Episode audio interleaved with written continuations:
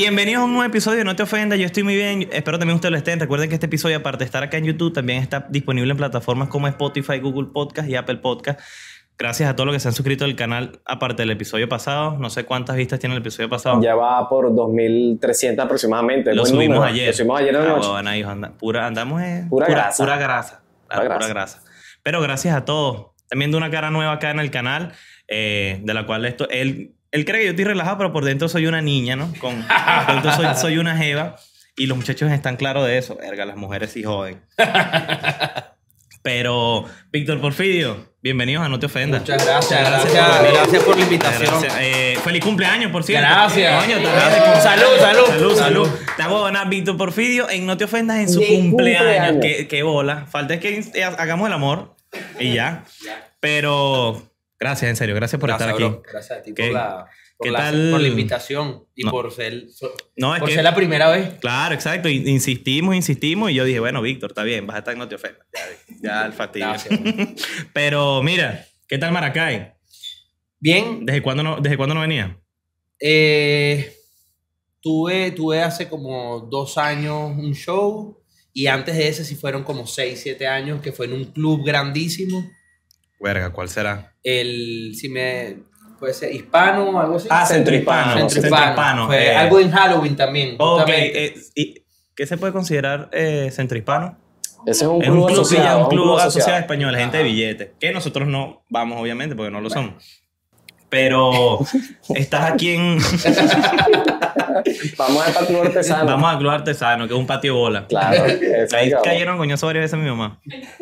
Pero. Eh, que necesito que estés consciente de la cantidad de chistes incómodos que voy a hacer. ya, ya sé que no puedo tomar cerveza porque... Mientras- Porque Ajá. voy a hacer un chiste incómodo. Pero, ¿desde cuándo no venías a Maracay a pasar una noche como la de hoy? ¿Desde esa vez? De hace siete años. De hace siete años. ¿Te gustó Maracay? Hay mucha gente que no le gusta Maracay. Y más si son de Caracas. No, o sea, la última vez que vine comí, comí bien. Eh, la gente me trató, me trató bien. Eh, la gente brincó, bailó, cantó. Así que fue una buena noche. La noche de hoy, antes de hablar, entrar en todo el tema y todas las preguntas que te voy a hacer, porque tengo muchísimas preguntas porque siempre quise hablar con un DJ. Eh, ¿Por qué tu cumpleaños exactamente urbano, urbano, urbano bar acá en Maracay? Obviamente no vamos a decir cómo no fue porque estamos hablando justamente tres horas antes de que empiece el, eh, el desnalgue, en la cual vamos a estar incluidos nosotros. Eh, ¿Por qué hacer tu cumpleaños justamente aquí en Urbano? En verdad fue, fue todo coincidencia. Yo no tenía planificado pasar mi cumpleaños este año acá. Pero mañana tengo un evento en Caracas. Ok. Tú estuviste ayer en Caracas, ¿no? Ayer también tuve un evento en Caracas. Llegué ayer de, de Estados Unidos. Vivo allá desde hace 12 años.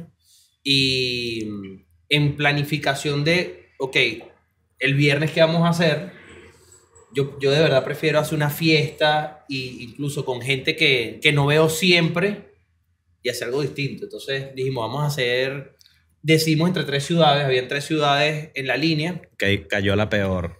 No, weón, verga, de pana, de, te digo algo, me gusta mucho el público de aquí, ha escrito por Instagram bastante, ya tengo mi entrada, ya voy para allá, tal, o sea, hay, hay buena receptividad, O sea que. son siete años sin venir también, Claro, hay exactamente. buena, hay buena, hay queso, Ok, hay, Hay hay, queso. bastante hype en la noche de Hay hoy. queso. Hay- hay- verga, weón, qué arrecho, ¿no? La gente aquí es muy entregada en Sí, Maracay. aquí en Maracay. Claro, es que porque casi nunca viene nadie, weón. Por ejemplo, cuando hacen show, viene.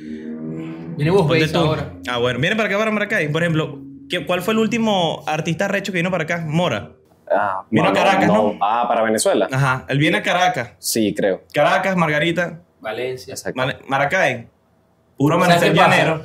Ajá, bueno, pero ya vaya. Y ya. Ahí, ahí- ahí hay un, ahí hay un tema que, que dice, bueno, vamos a hacer Valencia y que los de Maracay vayan para, para Valencia. Eso es lo que siempre han hecho. Pero imagínate un maracayero pagando el pasaje de aquí a allá. Ya no beben, llegan allá y eh, nada más ven. Y ya. Bueno, no pagan la entrada, es arrecho. Más que todo porque obviamente la economía del venezolano es arrecha, pues. Sí. Y- pero qué bolas, ¿no? Que aquí en Maracay la gente se disfruta mucho cuando de verdad viene alguien, tratan de hacerlo de, lo- de- de la mejor manera. Porque yo siempre he opinado que, no sé, lo- también lo, lo leí y estoy un poquito de acuerdo, que aquí en Venezuela ven que viene un artista, no lo conocen, pero van nada más por ir a un concierto. ¿Tú crees? Yo lo vi, yo lo vi, eh, creo que fue cuando vino Melendi. A la gente le preguntaban, dime una canción de Melendi y la gente se queda callada. Entonces tú has sentido que en alguno de tus shows la gente... Sí. Sí, es que, que la gente no sabe quién soy. Y cuando oyen Víctor Porfirio se imaginan un bicho con un acordeón así. He perdido un DJ. Claro. Un Se imaginan un bicho con el sombrero así y un acordeón. Un cantante de corrido Claro. asociado con Pero un no, corrido ya es nuevo. Acuérdate que eso es. Ah, ¿verdad? Co- ¿Corrido es nuevo? Coño, o sea, ahorita popularmente. Ah, popularme- popularmente, gracias- que no gracias sabe a de los mexicanos, creo que sí, de hace un año para acá. Pero no, cuando yo empecé decían Víctor Porfirio y todo el mundo se imaginaba. De una vez, binomio de oro. Y una charraca, una Claro, charraca. y, después del show se estrellaba. Típico de los colombianos. una samurai. Entonces, más o menos, también, o sea, hubo una época cuando estaba empezando que sí veía gente que en verdad nunca había oído mi música, que no sabía que yo nada más tocaba música electrónica y entonces se te acercan un reggaetón. Ah. O bueno, ahorita está de moda que en la pantalla del teléfono te ponen la vaina, ¿no? ¿Qué canción Y pones? que Mora, Bad Bunny, el otro. Y es como, ellos todavía no han entendido, mucha gente no ha entendido que para nosotros eso es como una patada en los huevos. Sí. O sea, para nosotros los artistas, coño, que le dedicamos tiempo, amor, dedicación, pasión a un género que es como que, no sé, tú, eres- tú seas un especialista haciendo sopa y te digan, mira, hazme, Un arroz con pollo. hazme unas arepas. Es Nah, Coño. rechera. No arrechera, pero te, te golpea y dice, coño. Si ves que estoy haciendo esto porque cuál es la necesidad de pedirme otra cosa, a lo cual no está en mis planes. ¿No? Y yo, yo estoy consciente de eso porque pasa mucho aquí en Venezuela. O, por ejemplo, mundo, cuando, cuando tú mundo. cuando tú estabas más chamo, creo Ujú. que lo, lo vi en entrevista de entregrado, que tú tocabas. Entonces ya tú tenías tu set listo, qué canciones a poner, y llegaba alguien, mira, ponte ahí, Sí. Ponte ahí Rudy, Rudy Pérez, ¿sabes? Que ladilla. y están escuchando Gran Combo. Ponte ya Red Manga la repuja. Ah, remanga la repuja. lo pon- ¿Cómo se llama? Los Carquis. Los Carquis. se llama ese grupo, imagínate tú. Pero, Tipo cultural, ¿no? bueno, créeme que es, para la música estoy hecho. Lo único malo es que no sé tocar gui- guitarra ni un coño. No sé tocar ni la guitarra ni los clítoris, pero eso ya no vamos a hablar de eso ahorita. Ok. Mira, eh, cuando venías de Caracas acá a Maracay, ¿no viste un cartel que te decía Send de pendrive con música? Claro. Ujú. Claro. Él, él me da rechera porque yo tuve un tío, bueno, no un tío, él es un familiar del un mamagüevo y ya, yo ahora que un tío, Saludos, ya, ni- tío. ya ni lo trato. El bicho decía, yo soy DJ y él se mandaba a hacer la cuña con Valdemaro Martínez, ¿verdad? Y él, se, él decía DJ Papa 13. DJ Papa Eso, la lacra. Eso. Ahorita que es Halloween, podemos empezar así Podemos hoy. empezar Puede, así. se puede Y el, bicho, y el bicho agarraba y decía, yo soy DJ y era que cargaba un mix completo de YouTube. No, Yo le decía, tú eres un coño de tu madre. Yo, porque Eso es estafa, ¿viste? Es una estafa. Eso es Se estafa. escucha. Y, él- y entonces lo ponía, daba más risa, pero lo ponía en un equipo y se- si saltabas la carpeta, saltabas toda la canción. Y daba No podía no podía adelantar, marico. Y era una, daba reche- Y le digo, coño, no hagas eso porque queremos disfrutar. un- Claro. un- imagínate, mis tías esperando una canción que ellas pidieron. No, tienes que esperar dentro de media hora. Que Eso cuando está sale. como en el minuto En 45. el minuto cuarenta y pico, daba rechera. Andy, ven. Andy, ven, dentro de ven dentro 15 un rato, andas unos pequeños y te regresas. Eh, Mira, eh, te digo algo, yo también empecé así. empezaste así. O sea, no, no descargando el set completo, pero cuando empecé, te estoy hablando, la primera semana como DJ no tenía dónde conseguir música. ok. Y había un carajo. Y en esa época era más complicado porque. Bro, el internet, la descarga, eso era todo muy Ares. Ares, claro. Eh, ¿Cuál era el otro? El otro era Limeware. eh, Napster, ¿no? Napster, bueno, Napster yo creo que nunca se produce. Limeware, Ares y había otro que ahí te medio equivocabas y bueno. Te soltaba una, una, una carne con papa. Sí. Y pasaba. Te- Tú, bueno, ¿qué hemos sin querer le dabas, no, muchas veces tenía título de canción y bueno, después Cuando la abría veías. Decía, bueno. Una catira explotada. bu- buscando madera conseguí oro. Claro, exacto. ¿Sabes, sabes qué da más, ¿Sabes qué da más risa? Que yo la otra vez se lo, se lo comenté a mi hermano, que hablando de, de porno, ¿no? Eh, yo siempre he dicho, ¿te acuerdas los discos piratas que vendían hace mucho tiempo? Que los comprabas en el centro, un, un negrito, ¿sabes? Recién salió de la cárcel con su cajoncito de música. Y de su- anime, de- o no, de, de así, cartón también. de maderita con una, lona, con una lona Ajá. cosida, ¿no? Y con, con una planta de carro, ¿no? Menos twister. y- Exactamente. Ujú. Y tenía los discos de salsa merengue. Y mientras más delgado era el traje de baño de la catira, mejor disco era. Claro. ¿Sí o no? Claro. ¿Utilizaste esos discos en algún momento? Bueno, fueron de los primeros. Porque el tipo que yo le compraba la esos, esos discos, el cambio de canción a canción era mezclada. Pero eran canciones independientes en el CD player. Ok, cuando terminaba la canción la pegaba con la otra, pero... Solita. Entonces era mucho más fácil. Y, y yo empecé siendo DJ de todo tipo de música. O sea, yo toqué en, en.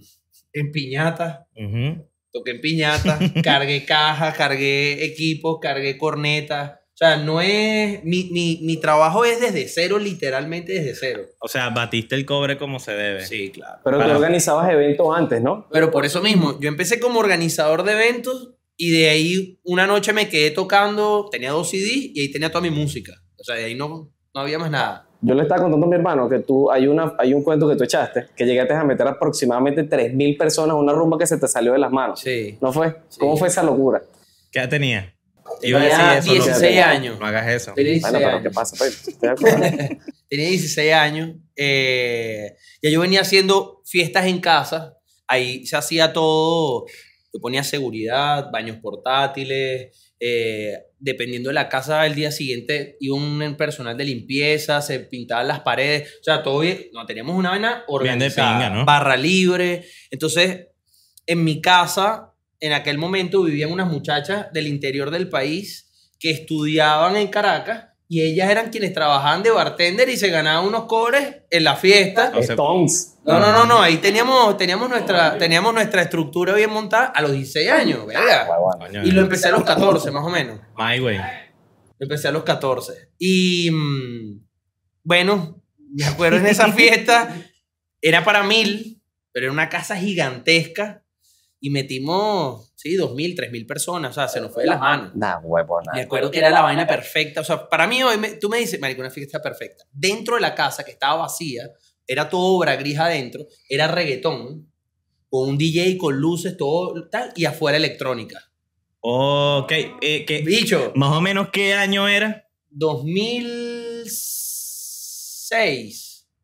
2006. O sea, Do- apro- 2006, no, 2006 o 2008. Oye, y en esa época era como que muchísimo más fácil de hacer esas locuras, ¿verdad? No, bro. ¿Por qué no? Era más difícil. ¿Por qué? Porque en aquel momento no había Instagram, era todo por Facebook. Ok. por ping, por ping, ok. este, en aquel momento, Tenías que enviar el mensaje a varios contactos al mismo tiempo. ojo, en cuanto a promoción, ahora en cuanto a hacer la fiesta, la ley en aquel momento eh, no permitía, cero fiestas de chamo, cero, o sea, cero de que tú estabas cayéndote a palo y veían que eran muchos chamos, ahí te caían, pues. Y, y me acuerdo que ahí nos cayó la fiscalía. Mierda. bueno, o una fiscal, creo que fue, una fiscal de la zona, que había demasiado, habíamos alterado el orden público, no, fue toda una inconsciencia de mi parte, Sí, fue una locura. una sea, locura, y me dijo, mira, tenemos que acabar la fiesta ya. Y yo, bueno, ok, dale. y lo bueno es que no fue a mayores, porque si no hubiese sido rolepeo. Bueno, sí, yo estaba muy asustado. Y, y eso fue como que ver, Claro, de no, bola. no hago más fiestas en casa, sino que la vamos a hacer locales, que los locales ya tienen todos sus permisos y su broma. Claro, de bola. Y de ahí le agarré muchísimo miedo porque dije, coño, eh, y ella me lo explicó, me dijo, mira, tú aquí puedes perjudicar a gente, puedes, y fue mi primera enseñanza de cómo hacer esto más profesional Claro. y hacer las vainas bien. Claro, hacerlo, hacerlo no debajo de la mesa, pero de la forma más legal posible para que no te afecte. Por a el ti. camino del medio. Y- Exactamente. Y, ella me dice, hay forma de hacerlo por el camino del medio, vas a hablar con esta persona, en verdad súper pana, no sé quién es la persona ni cómo se llama, pero si ve esto, Hubiese agradecidísimo. sido ahorita y te piden 10 lucas. porque me dio como que el lineamiento, mira, esta persona te puede ayudar con una lista de cosas, ya después, ya ahorita trabajamos es con productores, que ese es su, su trabajo, pero, pero sí, estuve a nada de estar, tú sabes, Tocorón. Claro, de una. Tocorón Junior. Claro. Tú dices, ah, bueno, uno de los pelícanos que estaban en Tocorón pudo haber sido tuyo.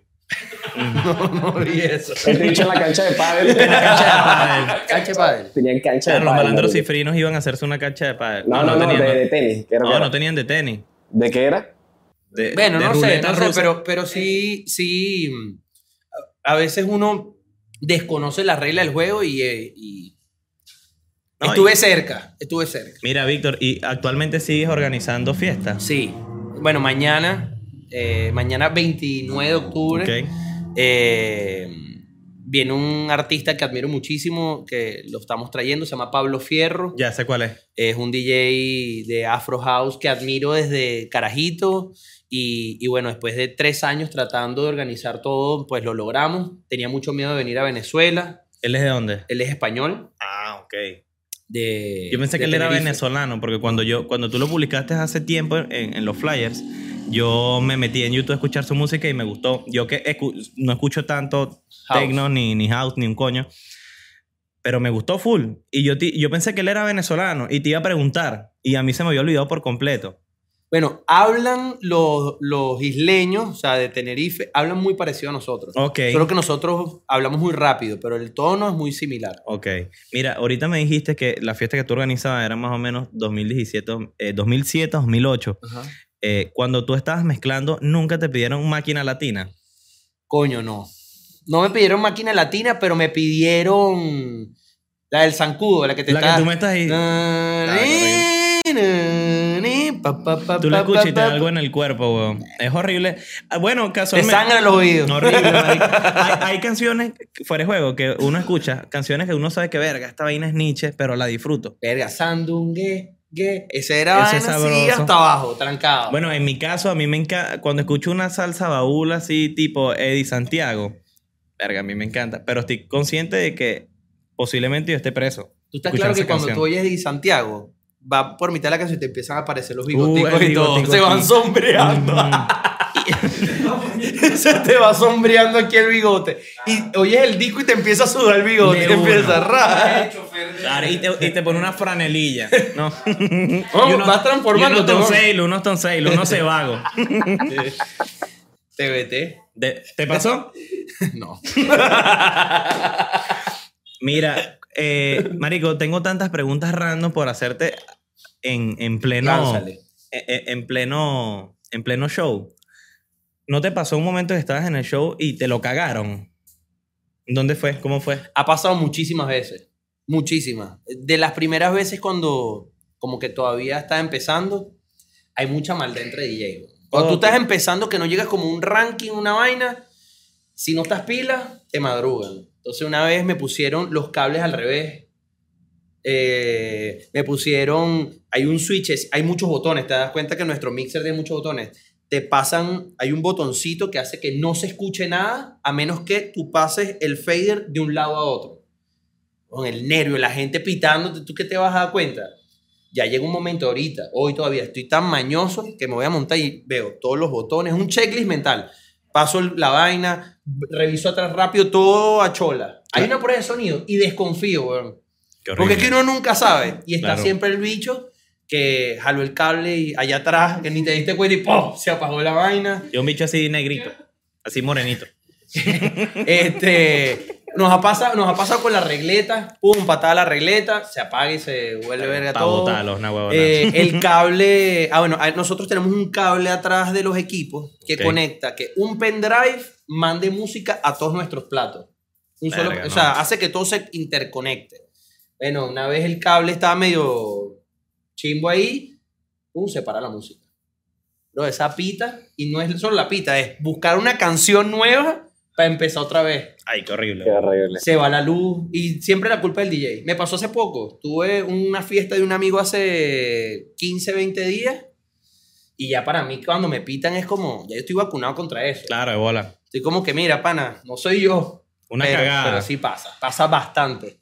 No, pero yo pensé que era no, no en, el, en, el, en lo técnico, sino que externo un fan se vuelve loco y. Como los le pica el memes esos que ves por ahí, los videos. ¿Cuáles? Que a veces se me han montado así, pum, y se traen la mesa. ¿No lo has visto? Yo, yo, vi fue, yo vi fue el del DJ, un africano que mezcla con la cabeza del sobrino. Ese está bueno. Ese bueno, no, la primera vaina que siempre es que tú cuando tocas una discoteca, siempre tienes gente aquí alrededor. No sé si te has dado cuenta que se monta con el DJ. Siempre está la chama, está borracha y le tira el trago encima al equipo. Siempre. Siempre. Eso, eso pasa. Eh, Anoche me pasó. O sea, anoche un carajo estaba aquí, se tropezó y ¡pum! Pasa que ya la gente está ahí preparada, pues. Y, y hacen, ¿sabes? Todo el mundo tiene el queso de hacer... "Eh, eh, eh, eh". Todo el mundo tiene ese queso. Chamo, no, yo no, no creo posible que haya gente mongólica en una discoteca. Lo Eso, hacen. eso es una vaina de, alguien que quiere hacerla de chistoso y termina dando arrechera a toda la discoteca. Lo hacen, provocarle un lepe. No, hay, hay- yo. A o menos está- que sea el que esté pagando la fiesta. Ah, no, ahí sí, sí, ahí sí. Importante. O sea, Hermano, bájele, y lo tira en el plato. Exacto. El que paga la fiesta tiene el derecho. Claro, es el Una único. vez. Una sola Por vez. lo menos Ya una vez. Ya no, ya no le organizas más un coño. Claro, y, el, y, y lo difícil es que, por ejemplo, que te pasen uno de esos errores o, o algo que no tienes la culpa en un evento grande, de una magnitud arrecha. Por ejemplo, tú le, a- tú le abriste a David Guetta, ¿no? ¿Hace cuánto fue eso? 2012. 2012. 12 o 13. Marico, yo de pana no proceso el momento en el que a mí me digan, Marico, vas a abrirle a David Guetta. ¿Cómo, cómo fue? No, fue un concurso. Ah, Concurso a nivel nacional. una rifa. O sea, mi, esa es una de las vainas. Más o menos. Bro, Ujú. porque, porque En pago móvil. a lo mejor si yo no hubiese vivido esas etapas, mi, mi forma de verme sería muy distinta. Pero es que todo ha sido como por competencia. O sea, ¿quién le abre a Guetta? Todos los DJs de Venezuela un concurso. O sea, y era echarse cuchillo. De, primero, ¿quién tenía más votos? No fui el que tuve más votos. Porque al final, tú sabes, online pones a votar al, primo, al cuñado, la. Pero a la hora de tocar, si hubo un concurso, quedamos cinco y quedé. Incluso el, el abrirle a Guetta, más arrecho que abrirle a Guetta es cómo abrirle a Guetta. Tenía 20.000 personas en, el- en la Simón Bolívar, allá en Caracas, pero no me pusieron en la tarima principal, porque yo era el nuevo. Ok. Entonces me pusieron en una casita, gracias, me pusieron en una casita que es donde manejan las luces y el sonido que ustedes ven siempre enfrente del evento. esa casita. Bueno, Donde están las cámaras y todo. correcto. El sonido de la tarima hasta allá eran 25 metros, es decir, que habían 25 metros de retraso de sonido. Eso nadie lo sabe. Y yo toqué con esa vaina, entonces tenía que ponerme mis audífonos. Y ahí fue donde mucha gente me respetó, porque decían, ah, este no es un niño que vino y no, hizo el trabajo bien. Iba a poner un mix de YouTube. Está haciendo una vaina Y buena. así, así, ta, ta, ta, echando hacha. Y desconectado de, de- de- del mixer. Ah, marico, ¿qué arrecho? Eh, por ejemplo, a mí, a mí me- a veces me cuesta trabajo creer. eh, no, no todo el mundo se pon- no, no todo el mundo se sienta a pensar lo complicado que es pegar en la industria del tecno. Para, yo siento que para mí, sí, a mí me gusta, a mí me parece que es una vaina muy arrecha, porque hay mucha competencia. Cual, puede agarrar a alguien, un, un principiante, y te lanza 10 canciones, que mucha gente lo ha hecho, y uno solamente va a hacer la diferencia, porque no todo el tecno es pegadizo. Totalmente. Mientras más pegadizo, sabes que la y en canción todos más- los países oyen distintos Distintos distintos estilos. Muy distintos. Y entonces, ¿cómo hacías en los, distin- en los distintos shows de aquí de, de Venezuela? ¿Sabías qué tipo de, de ca- de música tocar en cada, en cada, Uno hace en una estado? investigación. Por ejemplo, ¿dónde ha sido el... el El público el- más el- difícil. Exactamente. O el tracklist más raro que tú preparaste porque tú decías, esto es lo que le va a gustar a la gente. Bueno, cuando estás empezando, también la gente tiene menos aceptación porque tienes menos trayectoria. ¿Ok? O sea, ya llega un momento que yo hoy voy a lo que voy. Leo al público, sé lo que les puede gustar, pero ya yo definí incluso un estilo mío propio. Al principio no. Al principio era un poquito para estos de acá, un poquito para estos de allá, un poquito... Y, y a veces me abandonaba yo como artista, que ahí es donde está el error, porque pierdes tu esencia. ok. Eh, vuelvo a lo mismo como el chef. O sea, es como que tú tengas una receta y tú la cambies porque a las otras personas, bueno, uno no come sal, uno come tres cuartos, el otro término medio, y tú no eres ni tres cuartos ni término medio. Entonces te, te vuelves un culo armando tu, tu set. Yo lo que hago ahorita es leer al público y trato de definir lo que le puede gustar y lo que me gusta a mí. Y de ahí conseguir un, como que, un punto medio entre nosotros. Ok. O sea, ya yo sé por lo menos cuáles son las canciones que están virales, que ahora se usa mucho TikTok y, y- e Instagram. A lo mejor no me gusta la canción en general, pero sí la voz, la vocal que se utiliza. Agarro la vocal y utilizo la vocal. O, por ejemplo, yo no puedo poner reggaetón, pues no mezclo reggaetón, pero hay una canción de Bad Bunny que me encanta, Yonaguni, por ejemplo. Cuando Ah, salió Yonaguni por primera vez, yo dije, "Verga, esta es una canción que va a ser el palo del disco. Fui y le hice un remix porque era la manera más fácil de poder yo tocar una canción que a mí me gustara, que sé que también a la gente le iba a gustar. Entonces es la manera como he empezado a jugar y conseguir ese punto medio entre la gente y lo que me gusta a mí. ¿Y tú crees que es más difícil ahora? Yo a veces lo he pensado, es más difícil sacar música que antes. Demasiado. ¿Verdad que sí? Porque es más fácil sacar música. Es más fácil y Sí.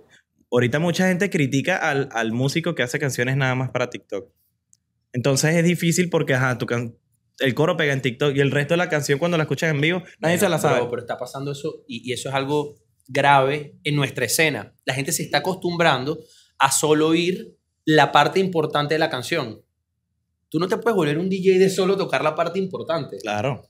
sino que importante es todo, solo que eso es como el coro en una canción, no sé, ¿a ti quién te gustaba? Sin bandera, eh, Franco de Vita. Eh, Camilo Sesto.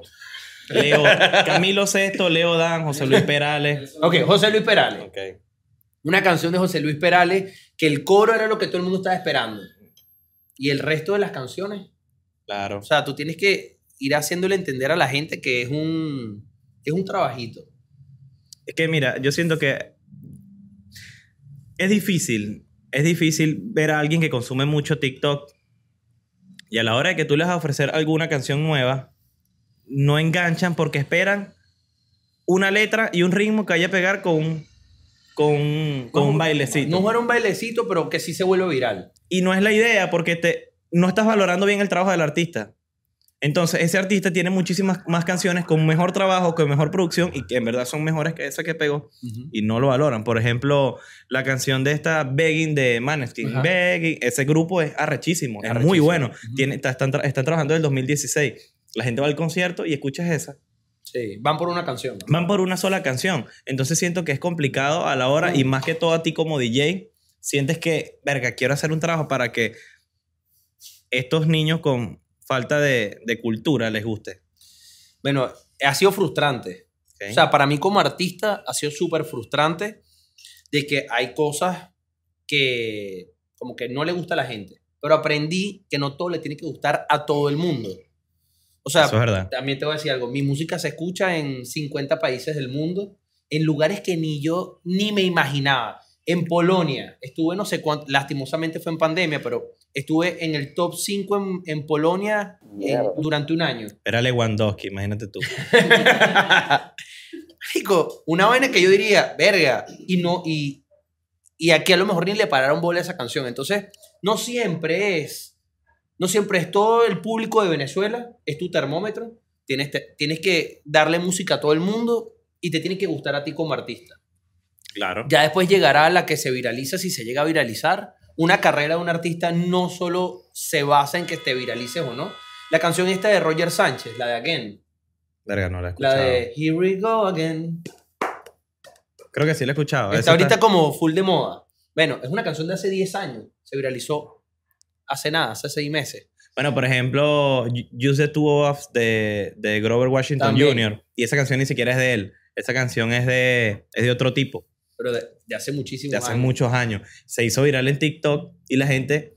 ¿No escuchaste el nuevo álbum de Grover Washington Jr.? Mira, el que le escribió se murió. Él no ha sacado ningún álbum nuevo. Entonces, no, no, en verdad no disfrutan bien la música de alguien. Sí.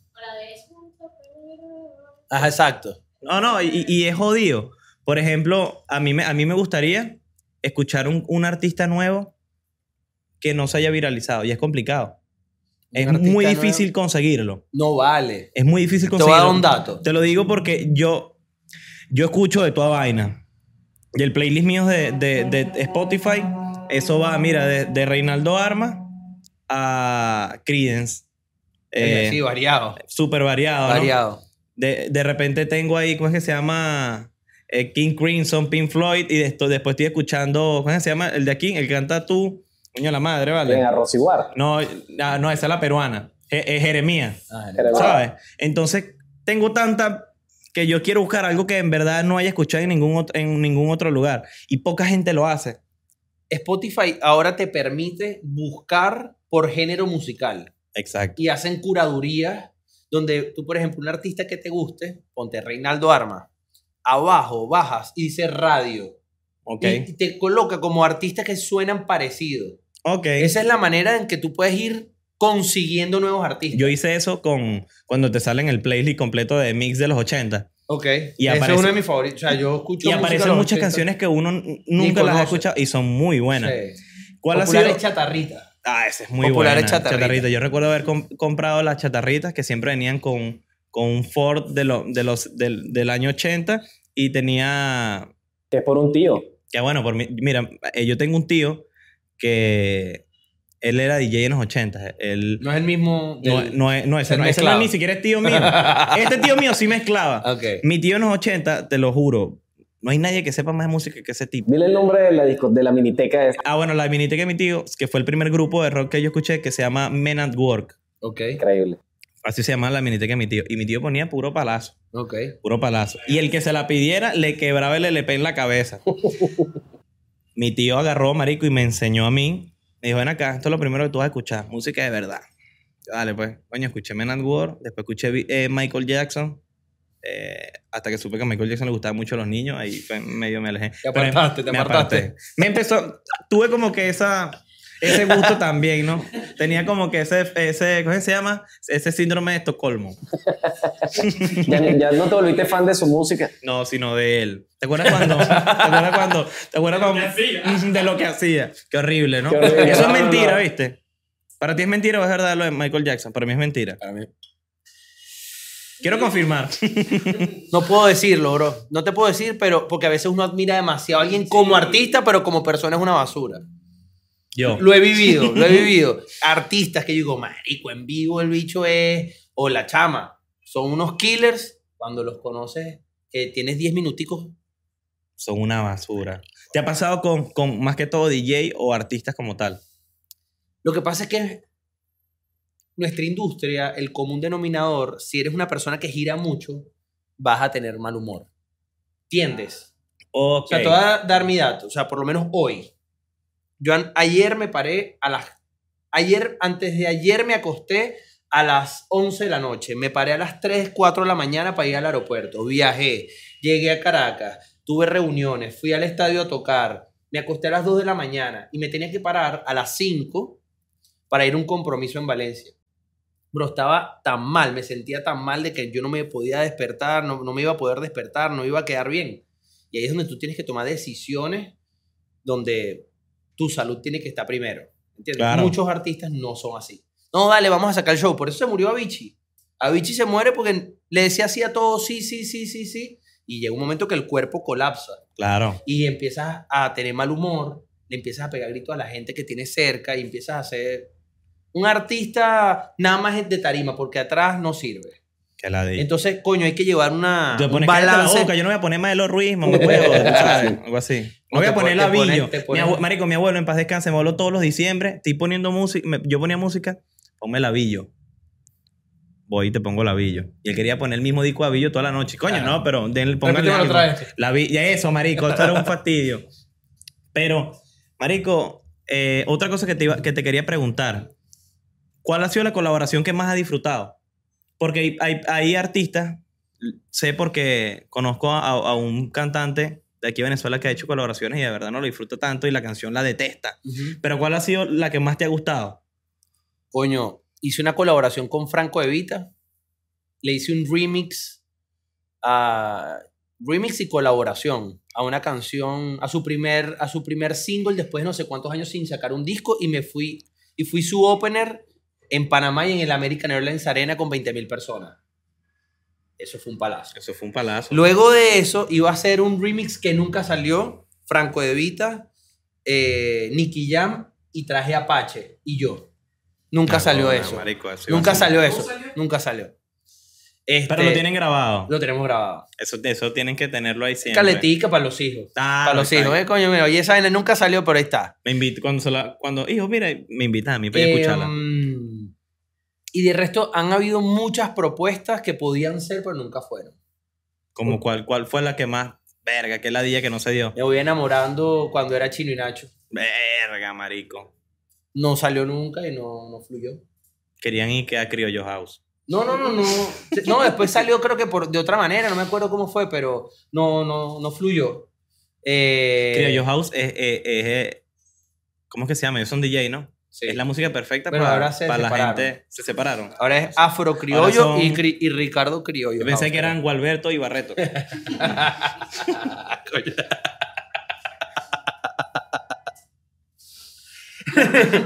La palabra afro, ¿qué, se- qué significa? Porque yo no. Negro. O sea, yo. Ah, marico. Ay, usted. Hay dos, ¿no? Pam, pam. Las tenía guardadas, ¿no? No. Estaba muy serio, estaba- marico. no, sí. Estaba muy serio, marico. estaba No muy había serio. lanzado dos seguidas. Tenía rato sin lanzar dos seguidas, ¿no? Afro es que vienen ritmos africanos. Percusiones, y ahorita está súper de moda. Por ejemplo, la- el afropop de eh, Rema. ¿Sabes? La canción que, se- que hizo un- una, una colaboración con Selena Gómez, que se hizo. Oye, Pero y sí, afro muy es buena. africano. ¿Sabes quién le gustaba, le, hace- hace- le gustaba hacer mucho eso? Te recomiendo, no veas esa película porque te vas a decepcionar. Eh, Joe Arroyo, el salsero.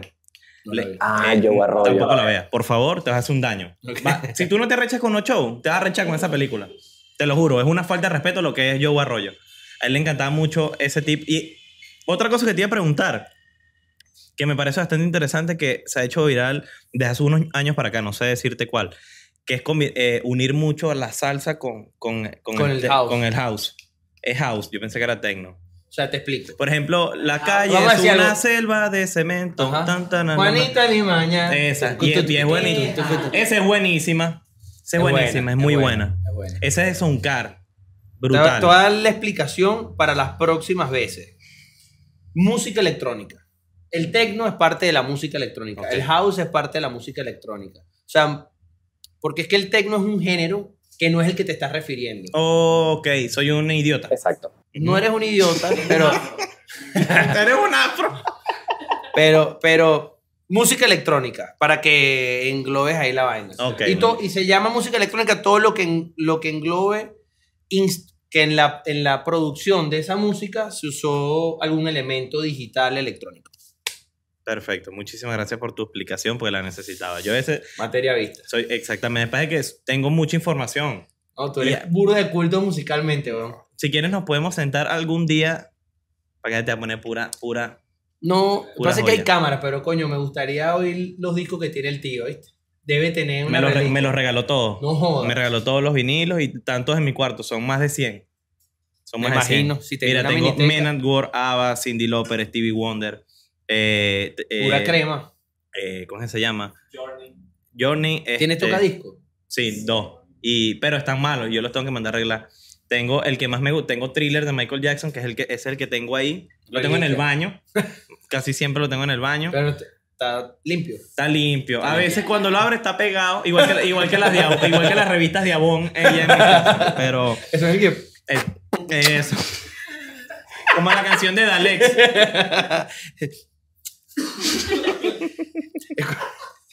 Es como el... como- es como un... Eso, como un besito. Como una SMR. ¿Sabes? ¿Te acuerdas del video del carajo que le que quitaron la vaina aquí? Qué horrible. No voy a decir eso. Ahorita te muestro ese video. Es horrible. Pero eh, yo, no- yo quiero saber qué opinas tú. Tú que estás metido en la industria de la música. Mucha gente lo dice. Que aquí en Venezuela no apoyan tanto el talento venezolano en, cuando son artistas. Hay mucha crítica de por Bro, medio. es Latinoamérica. ¿Es Latinoamérica? Ok.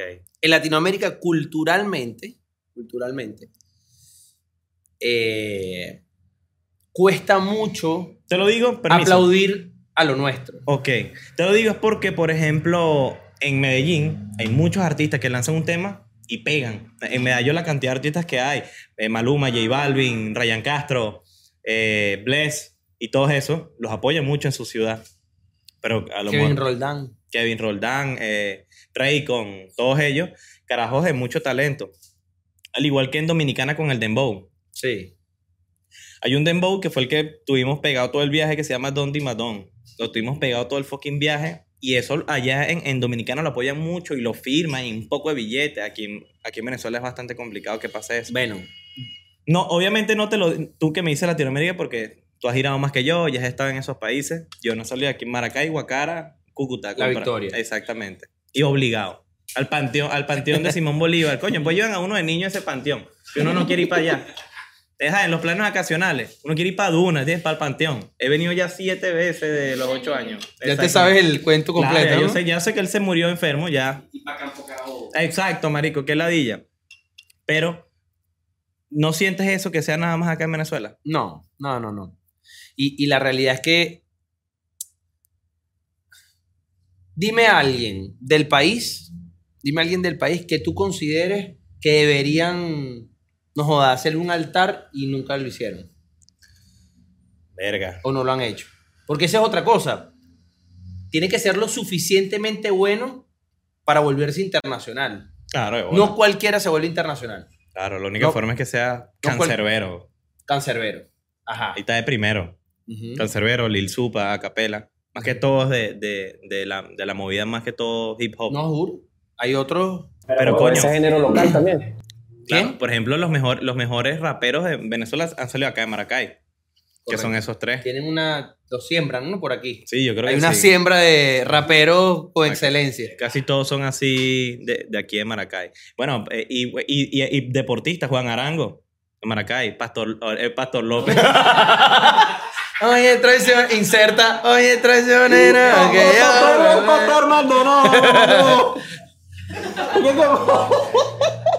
Como estamos hablando de música, te iba a preguntar de Pastor López y lo combiné, vale, maldita Uno de los sea. artistas favoritos de mi papá. Ah, vale, me encanta. Él, le- él le gusta más que todo. ¿Tú conoces el pollo brito? Sí. Él lo quiere conocer.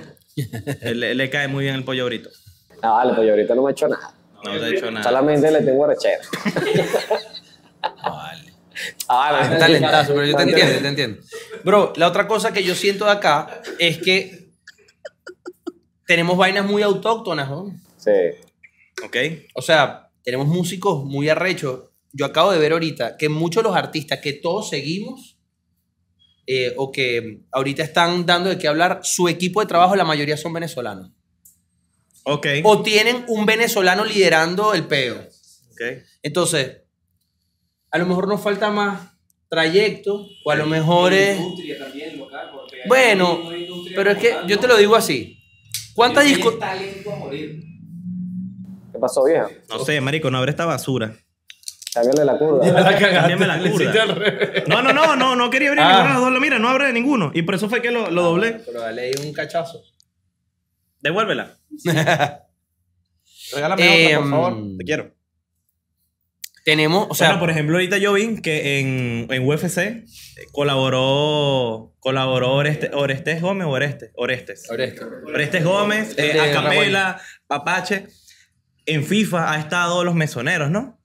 Estuvo. Bro, no- nos, va, nos va a tomar, nos va a tomar tiempo. Todos, ya, yo te digo algo, yo creo que esto es una cuestión de tiempo. Y, y, o sea, no sé cuántos somos ahora, somos creo que 5 millones de venezolanos fuera de Venezuela. Unos a lo mejor nos daremos cuenta en 5 o 10 años, otros en cualquier momento. Mira Danny Ocean, Danny Ocean estudió, estudiamos en el mismo colegio, jugamos futbolito juntos. eh, y, y es un carajo que no ha venido a hacer su primer show candela aquí todavía. Y el bicho está echando. Y la está rompiendo al nivel ¿Me mundial. entiendes? Y no solo como artista, sino escribiendo para otros. O sea, el, y, el, y el trabajo de, de Dani es.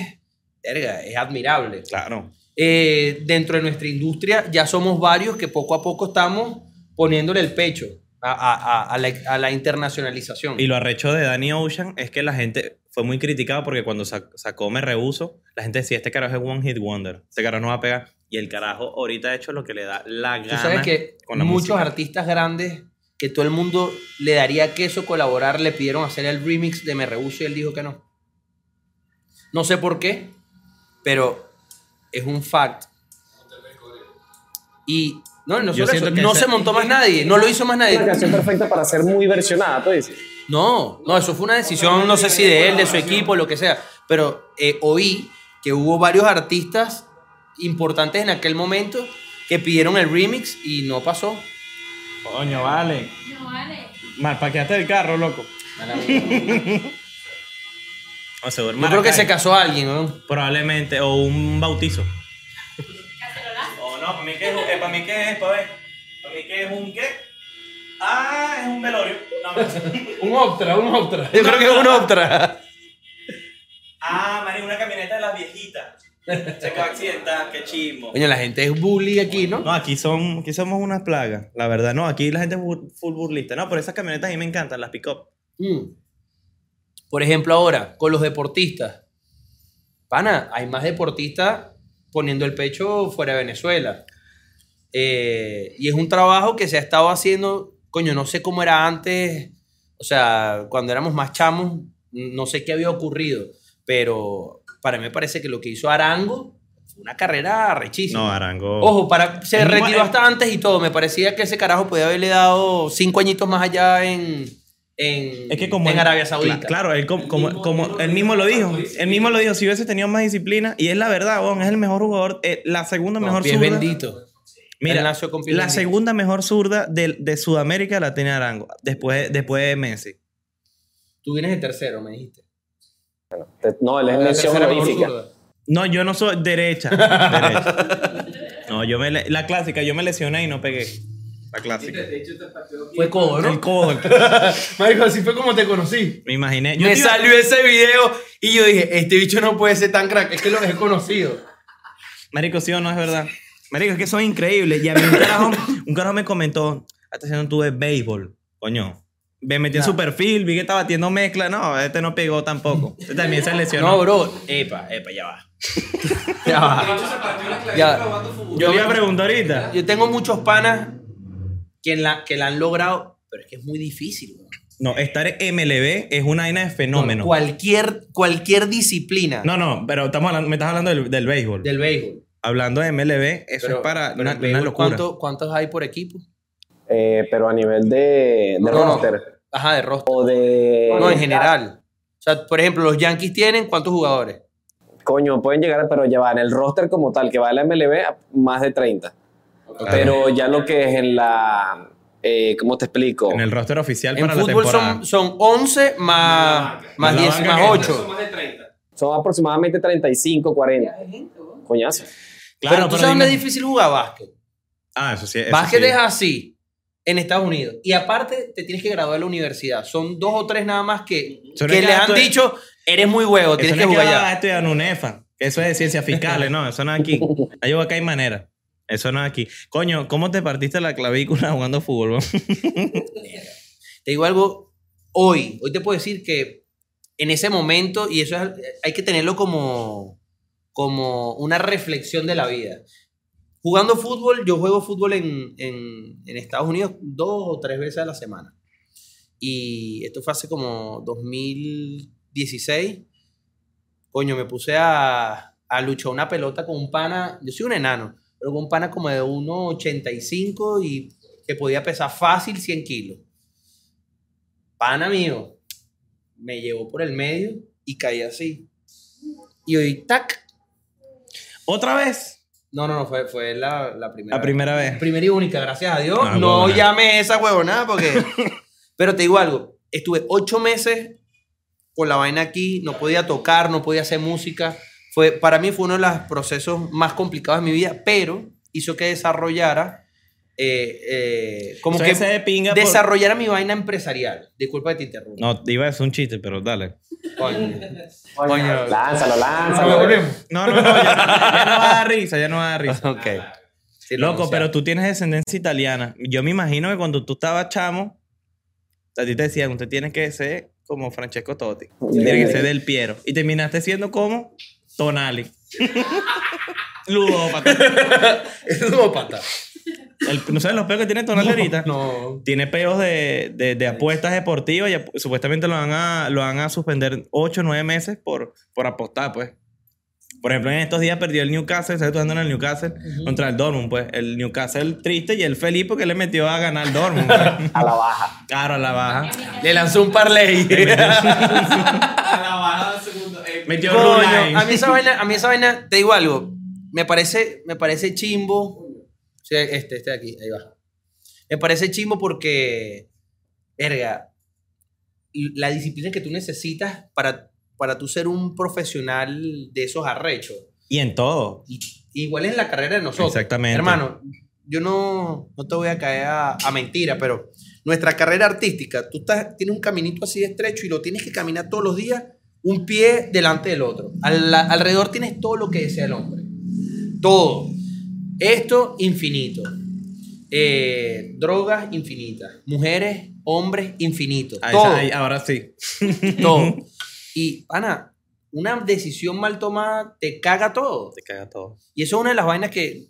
eh, Que tú has sabido manejarla. Coño, ese ha, sido, ese ha sido uno de mis. No, no, no. Ese ha sido mi. De pana, donde yo, yo digo, soy muy fuerte con estas vainas. Y la tengo clara, porque sé que un paso mal hecho en cualquier huevo, nada de esta, te acaba todo. Y, eso es como cuando tú estás luchando por un sueño. Tú estás luchando, partiéndote el culo todos los días. Tú no vas a cagarla ahorita después de haber echado bola 16 años. O sea, no. Aro de bola. Entonces esas son vainas que yo a veces digo, verga, los futbolistas o los beisbolistas o los basqueteros que, que tienen en la mente por salirse de la línea, weón. Claro. Es que, mira, yo, yo digo que más que todo aquí con. Nos no estamos saliendo un poquito del tema de hablando de música y eso. Pero también es bueno hablarlo porque también tener disciplina en el deporte es tener disciplina para lo que sea lo que tú te dediques. la vida. Exactamente. Entonces aquí a muchos deportistas venezolanos que son muy buenos a lo que se dedican, por ejemplo, eh, futbolistas, increíble. Aquí en Venezuela hay un talento arrechísimo de futbolistas. En béisbol ni se diga. Y en lo que sea, pero no tienen como que la educación suficiente para tener la disciplina. Entonces ven un poquito de riqueza, ven un poquito de comodidad y se vuelven locos. Pasa afuera también, bro. No, lo digo porque yo, lo, yo porque estoy aquí y no sé cómo es afuera y casi siempre hablo de, hablo Venezuela porque es donde vivo. Pero es complicado. Y, y aquí han habido muchos artistas buenos. Por ejemplo, hace poco me comentaron de, sin ánimos de hablar mal de él, porque me disfruté su música en, en, en su momento, por ejemplo, en el caso de Baroni. Baroni tenía un, tenía un, un talento arrechísimo, de las mejores voces del mundo. Por ejemplo, él tiene, una, él tiene la canción de Ritual, que es de él con Lil Supe a capela. A mí me parece una obra maestra. Y como que no supo aprovechar todos esos empujones de, que, que le, que le dio la, le dio la vida, pues, por ejemplo. Entonces, ¿cuándo fue en el momento que tú te diste cuenta que ya tú habías pegado de verdad? ¿Qué año? ¿Cómo fue todo? Yo creo que todavía no lo he vivido. Ok. Sí, pero, pero no estás pegando por arte tuya. Estás pegando porque tocaste antes del DJ número uno del mundo. Ah, bueno, sí, cuando saqué La La La, una canción que se llamó La La La en el 2014. Yo la eh, escuché. Ajá. Sonó- cuando yo lo vi en la radio, cuando yo oí mi música en la radio, que en aquel momento no había Spotify y tal, dije, verga. E- Era esa ilusión que te montabas en el carro y sonaba una canción tuya. A mí me faltó al principio. Ahorita tengo otra madurez, tal. Pero al principio me hubiese gustado sacar más música seguido. No era tan fácil. Conseguir la musa y decir, esta es la que es, muy complicado.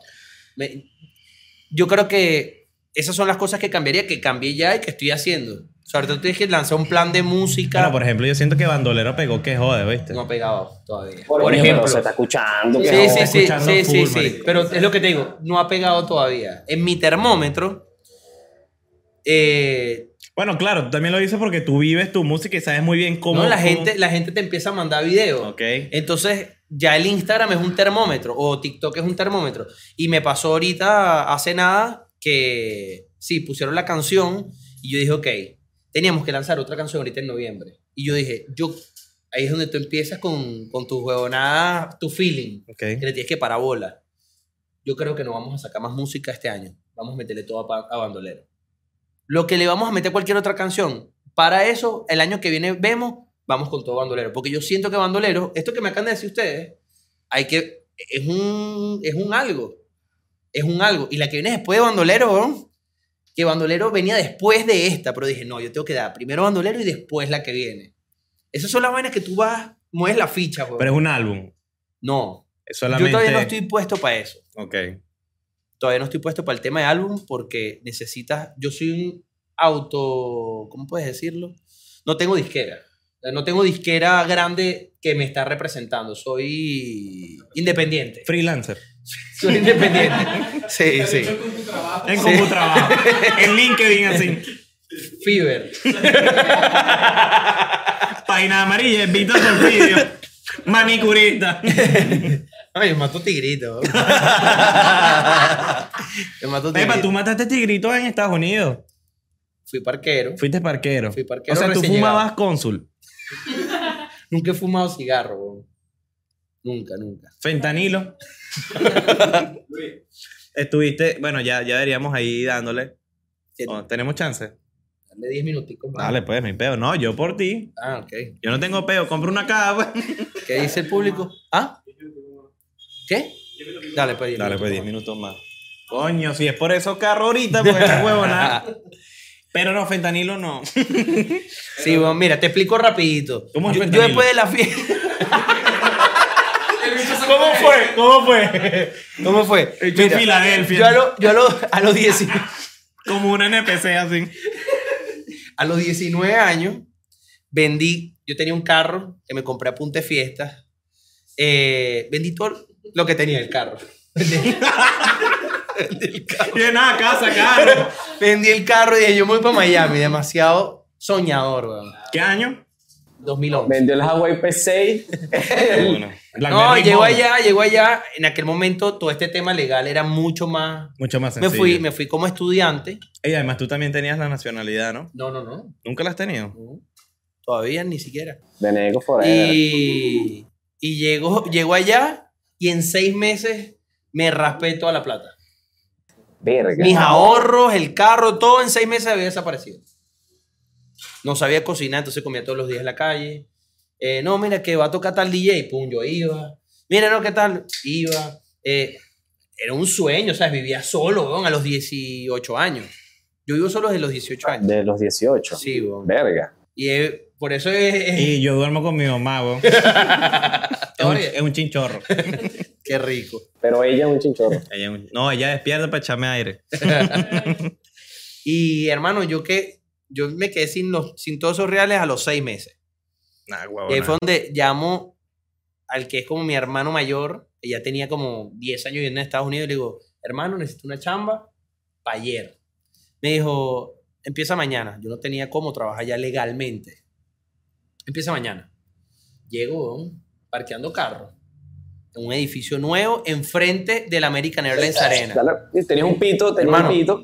no, no quiero sonar Pito feo, fiesta. pero yo no sabía manejar sincrónico a los 18 años. Que para nuestra generación, no sabía manejar sincrónico a los 18 años, eras un peluche, Ujú, eras un huevón. un huevón. Ahorita maneja y coño. Bueno, aprendí, le coñeté la caja a cuatro carros, pero aprendí. Yo, co- yo, yo coñete un croche, marico. Yo coñete un croche. Eh. Eso, marico, lo volví mierda. Un, un- un primo mío que es como mi, como mi hermano también. Ah, bueno, que casualmente yo le dije, marico, a grabar con, con, con Víctor. Y ese marico te vio una vez en Valencia. ok. No sé hace cuánto. Y ese dicho, bueno, vamos a enseñarte. ¿Me acompañas a hacer la cola de la gasolina? Y te enseño. Yo desde las 5 de la mañana en esa cola. Terminó la cola a las 12 del mediodía. Se para. Bueno, cámbiate, pues yo, ah, emocionado. Marico, claro. eso fue un domingo. El lunes, marico, no sé ya cómo hice para Valencia. El carro vuelto mierda. weón. Te mando saludos, en serio. Te quiero, mala mía. buena esa, Ya, buena marico. esa. No, uno de, de eso uno aprende. Mira, lo más impresionante fue eso, Mustang, un cohete, weón. Un cohete. Mira, sube este, una subida así, weón. Yendo a la colonia Tobar, casi. Y, y, y me veían, yo era un carajito, 18 años, y los carajos con los que yo trabajaba, familia, vaina, no, echándole bolas, uno dominicano, uno de, de, de Brasil, vaina. Haitianos robando. Bueno, Eh. Oye, te voy a echar ese otro cuento. Agarro, yo, yo veía, ¿no? Marico, ¡ah! Pico caucho, fum, para arriba. Marico, llego arriba. ¿Cómo entro de retroceso ahora? nah, huevón. Sí, no, marico. No, lo hice bien. Lo hice bien, fino. Lo Y lo, hice- lo empecé a hacer y O así sea, como que aprendiste, la- aprendiste tú solo. aprendí ahí. Y después... O sea, los que estaban ahí contigo te dijeron, mira, es así y tal. no, no, yo veía, mi, yo veía aquí cuando manejaban sincrónico, pero Ah. no entendía el pedo de los pies. Y veías los panes canillas Sí, sudados. sí. Y decía, coño, ¿Cómo la- es eso? Pero todos los carros es diferente, weón. Todos tienen un, Claro, truquito un diferente. truquito diferente. Pero lo logré. ¿Viste, Aprendí. viste que tu carro era diferente. Eso ya venía dañado. Eso venía dañado. Te hice el favor. Eso ya venía dañado. ¿Cuánto Y tiempo estuviste de parquero? Seis meses. Parquero. seis meses, sí, seis meses, ocho ¿Ella meses. cómo se le llama? Parquero. Parquero igual. Claro. Yo siento que parquero es medio despectivo, ¿viste? No. ¿No? ¿Por qué? O sea, te puedo decir parquero. Claro. Ex parquero. Ex parquero. Eh, poco. Poco, poco. Ahorita ya sí, fino, Sí, pues sí. ya estás cómodo. Sí, sí, sí, pero, pero la parte de pinga no fue esa. La No, parte de pinga fue que me robaron siendo parquero. No. Pero sí. No mira que robaron un carro. No, plata. La caja completa. Güey. Un bicho en un BM, o sea, demasiado, demasiado peluche, weón. Marico, No, muy vale. surreal esto. Hermano, llegó un bicho a las 4 de la mañana. Te explico. Yo hacía doble turno los días que tenía que venir a Venezuela a hacer toques. Ok. Pero yo aquí era estrella, pero allá era parquero. Claro. Eso lo hice, lo hice por ocho meses. Claro, eso le pasa a muchos venezolanos que vamos a mandarle aquí. un saludo, porque yo me acuerdo que había una muchacha que escribió un tweet. Ese tweet, no sabes cuánta candela me dio, ¿no? Yo le quiero mandar un saludo a la muchacha que puso, este se la da David Guetta, pero es, treme- es, es rolo de parquero, una así, es un parquero. Esa vaina, espero que estés viendo la Ahí historia está, ahora. Besito. agarra. Qué bola. Besito. Y ella ahorita prepago, no mentira. En promotora. Eh, pásame cuánto, tú cuánto cobras, por favor. Pero eso le pasa a muchos artistas. Como me robaron, güey. me robaron 3.500 dólares. güey. Llega el bicho. Me puedo parar, ¿verdad? Porfa, porfa. Llega el bicho encamisado, culo en mano así, tal. Con el culo recién bajado, 4 de la mañana. Yo hacía doble turno para poder viajar en la mañana a Venezuela a tocar. Bueno, hermano, llega, me da el ticket. Dice, pana, no tengo cam, no tengo el cambio en el carro, tengo. Ah, bueno, vale, pues. Yo agarré el conejo, me fui a buscar el carro, subí, le bajé su carro, vaina. Y el bicho hizo así y me dio 50 dólares. Me dijo, la propina es tuya. Verga, tú viste. Coroné, Corone, ahora me faltan 3.450. Cuando abro la caja, dos moscas dando vueltas. dos moscas dando vueltas. si una voz te ganado. Marico. Qué horrible, No, weón. no, no, no, no. O sea, el, el sentimiento era como que robado en Miami, weón. Nah, Eres huevón. conejo. Eres un conejo. Claro, porque la- mayormente uno dice, no, es que yo soy venezolano. y Marico, me y fue donde roban". aprendí que los que están más emperifollados hay que tenerle mosca. Hay que tener. No, a, a todo el mundo y que está pendiente, uno no tiene que confiar Sí, más, no sí, confía sí. ni en mí. Pero verga, weón. Con la jevito ahí me robó, weón. Con- o sea, la Jeva también. Ella fue la del tweet. Ella puso. y por eso lo No, robé. no, estos eran unos gringos. Me robó un gringo. Me robó un gringo a los 18 años, 3.500 dólares. Después, el día siguiente, cuando tú entregas, ¿sabes? La caja y dice... ¿Dónde está la plata? Ujú. Skyler. ¿Dónde está la plata? No lo sé, Walt. No lo sé, Walt. Marico, dije, no, me robaron. ¿Cómo que te robaron? Menos mal había una cámara y el día, bueno, el día siguiente ya yo estaba en Venezuela, pero cuando me mandaron, volví el domingo y el domingo yo salía, tocaba el sábado hasta las 2, 3 de la mañana, a las 4 agarraba el vuelo de las 6 de la mañana de Delta hacia Miami, Atlanta, Atlanta, eh, perdón, Caracas, Atlanta, Atlanta, Miami, me bajaba del avión y empezaba a trabajar otra vez de parquero. Eso lo hice ocho meses. Verga, marico. Entonces, cuando todo el mundo ahorita dice, no, que yo voy pa... Ya eso también lo hicimos. Ténganlo en consideración. Te robaron, señor y señora Smith. Te robaron. Marico, me robaron. Igualito. Me robaron. No, qué horrible, me dieron Pero mira, una lección. Eh, de pana, ya estamos por terminar. Hoy nos espera una buena noche. De pana, Sí. gracias por venir a No Te Ofendas. Un aplauso, muchachos. Full. En serio. Gracias. Gracias a ustedes. Eh, un buen cumpleaños. Buen ¿viste? cumpleaños. Mira, Un te voy a decir algo. Eh, la primera vez que yo te escuché, Ujú. ¿Cuándo- Eh, ¿Cómo fue tu primera vez? ¿Cómo fue mi primera vez? Me- verga. Fue con Michael Jackson. Yo tengo un pana que se llama Cristian, Cristian Azuaje. Ok. Ese bicho a ti te pica. Mándale un saludo a Cristian. Saludos, Cristian. Gracias por mostrar. Dile que gracias. Gracias. No, no, no. Gracias por mostrarle mi trabajo. Se va, sino- mira, se va a cagar, ¿viste? Cuando vea esta esta parte. Esto lo vas a poner en repeat 20 veces. Gracias, Cristian Azuaje, por, por haber logrado esto. Ajá. Entonces escuché y yo dije, Marico, ah, eso fue como en el 2015. Después es como en el, cuando empecé el podcast, estábamos escuchando música y se puso una canción, se puso la la la. Le dije, mamá huevo, Víctor va a estar en, va a estar en No Te Ofendas. Me dijo, dale, Marico, fue. Le dice que te me manda un saludo. Aquí está el saludo. Bien. Verga, bien. Marico, una pregunta. Antes, para que quede aquí, pide por lo menos 50, 60 millones de dólares para todos los que estamos aquí para que se materialice. Claro que sí. ya que tienes esa lengua así, güey. Ey, somos 1, 2, 3, 4, 5, 6, 7, 8. Dividimos entre 8 la macolla. Pedimos 8 millones y uno y un más fácil. No, 8 para cada uno. Ocho para cada uno. uno. no Dale, rinde pues. ya. Perfecto. Está devaluada la Está moneda. devaluada la moneda. es que estamos cobrando BCB. El peo. Pero nos vemos en el próximo episodio. Gracias, Víctor, por venir. Estamos Gracias. hablando. Qué cagada.